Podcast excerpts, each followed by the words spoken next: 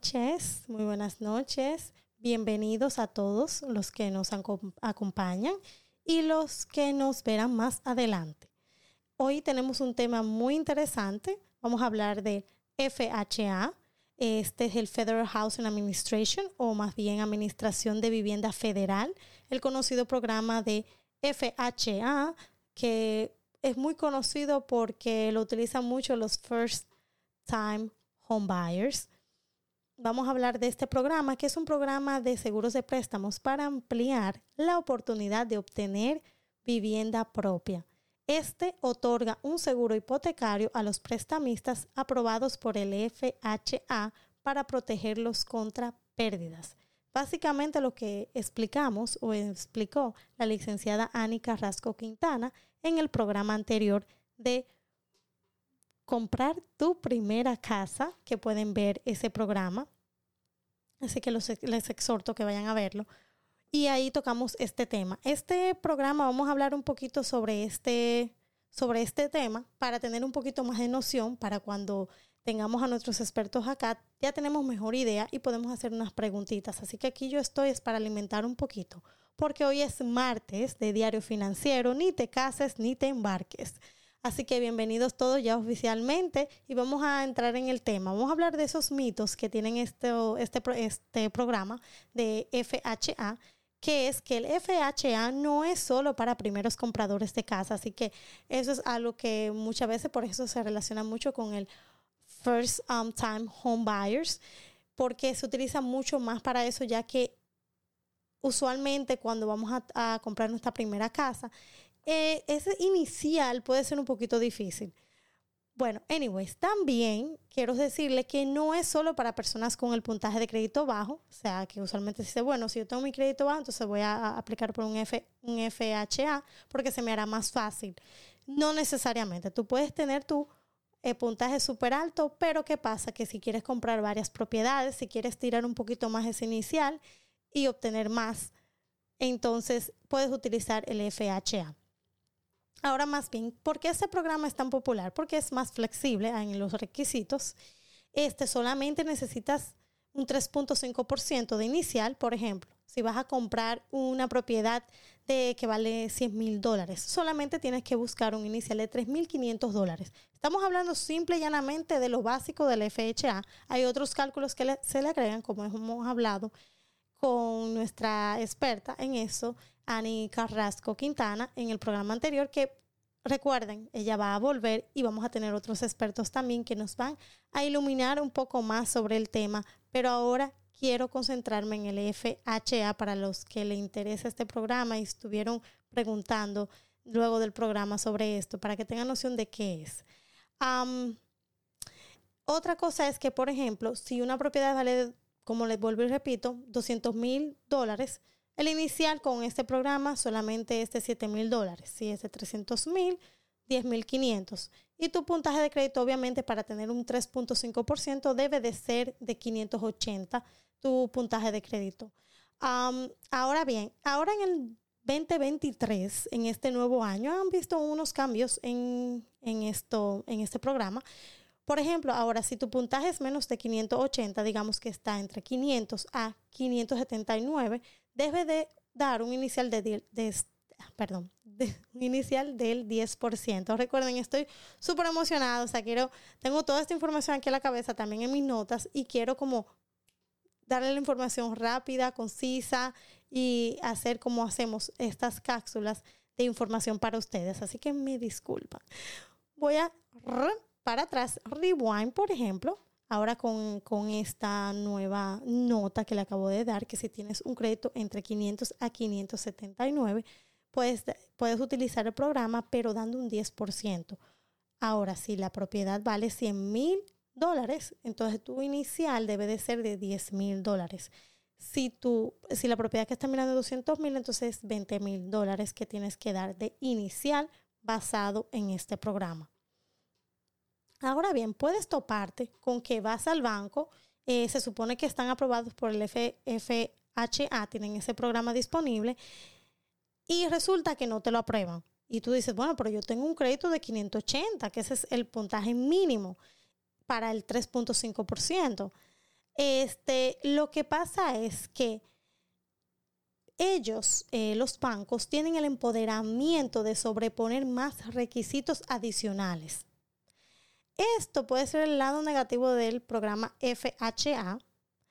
Entonces, digamos, eh, pueden, puedes, puede ser que te, tú vayas al banco y te digan, tú dices, bueno, pero era 580 y lo dice en la página y todo, pero ellos están diciendo 600 o 620, o sea, un puntaje de crédito más alto. Aquí es donde los brokers tienen, tienen sus ventajas, que esto lo vamos a hablar en otro programa, se los prometo, las ventajas de utilizar brokers. Y recuerden que cualquier duda, debajo de este video pueden contactarnos, ahí está el número de nosotros, de MSF Group. Ahí nos pueden contactar y podemos también guiarlos más sobre el tema, contestar preguntas y guiarlos por la manera correcta, ponerlo en contacto con las personas correctas para el caso que usted nos exponga. Eh, este, entonces puede encontrarse con esa situación y esto es normal por lo que le acabo de decir, por ese empoderamiento que tienen los bancos de poner un requisito sobre el requisito del FHA eh, del programa. No estoy diciendo que sea común, pero sí puede pasar. No es algo anormal.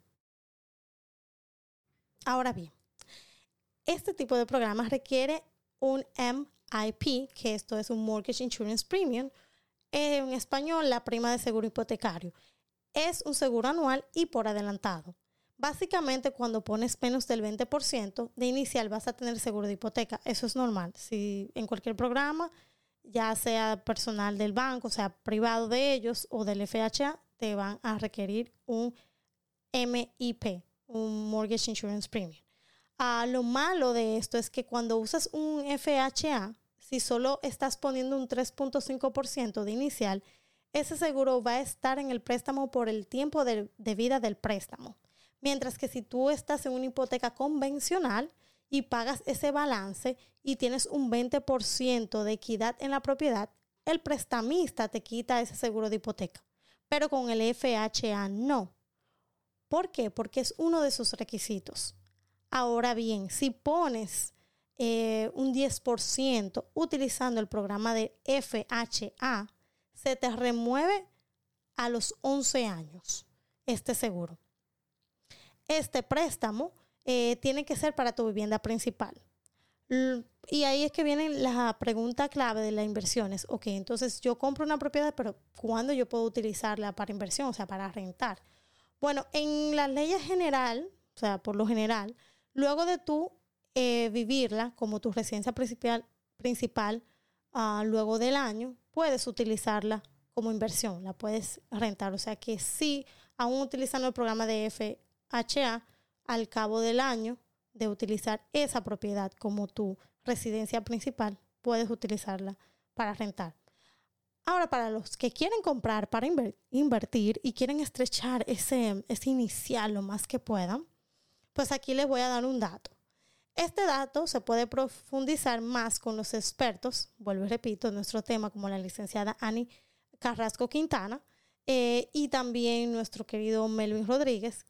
Como les dije, nos pueden contactar y eso, pero sí hay una solución alterna a esto que es que puedes comprar hasta cuatro unidades, eh, siempre y cuando vivas en una de ellas. Y las demás entonces las puedes utilizar para rentar para que te ayuden a, pagar el, la hipoteca, pero una de esas propiedades debes utilizarla como tu residencia principal. También, ojo con esto, eh, este programa tiene un monto máximo de préstamos. Todo va a depender de tu área. Si tu área está en un área de bajo costo, obviamente que el límite máximo va a ser menor que un lugar donde sea de alto costo. Pero esto también les tengo un link, un enlace de aquí debajo del video para que puedas llenar los requisitos en la página, o sea, este FHA, y te va a decir en tu área cuál es el, el monto límite de préstamos que ellos pueden darte según el área donde estés o donde esté ubicada la propiedad. También quiero decirte que no olvides, ahora que ya estamos casi terminando el video y te voy a dar un muy importante, pero antes que quiero recordarles que por favor le den like, se suscriban al canal, que lo compartan eh, es muy importante para nosotros. Esto es lo que nos motiva a nosotros a seguir investigando, llevando esta información nutritiva, buena para ustedes y más en esta área de finanzas y demás. Recuerden que nuestros, um, los demás uh, programas que tenemos, mañana tenemos ANT y el jueves tenemos nuestro MSF Show. Así que recuerden que son unos programas buenísimos. El MSF Show para la familia y en TEC con algunos invitados o algunos eh, temas diversos donde utilizamos un poquito de la jocosidad para llegar y llevar información. y recuerden aquí todos los martes a las 8 de la noche, hora New York, New York y hora dominicana 9 de la noche. así que recuerden también estamos en diferentes plataformas donde nos pueden escuchar, que estamos en Spotify, Pandora, Amazon Music, Apple Podcasts, iHeartRadio, en Google Podcasts. Nos puedes encontrar allá, si no nos puedes ver, nos puedes escuchar en tus momentos de que estás manejando o que estás en el trabajo. Así que, por favor, es muy importante que compartas. También puedes compartir las plataformas de Spotify, Pandora, Amazon Music. Es muy importante. Son eso es lo que nos dice a nosotros que sigamos hacia adelante. Así que muchas gracias por su apoyo y esperamos contar con su apoyo como lo hemos hecho hasta el momento. Volviendo al tema, este también no todos los condominios, si piensas comprar condominios, no todos los condominios eh, están aprobados por el FHA. También debajo vas a encontrar un enlace donde puedes verificar si el condominio que estás pensando eh, comprar pues califica, que es muy importante antes de estar en, emociones y enamorarnos. Si te interesa utilizar el programa de FHA, que yo creo que es uno de los programas mejores que se puede utilizar para estirar ese dinero bien estirado.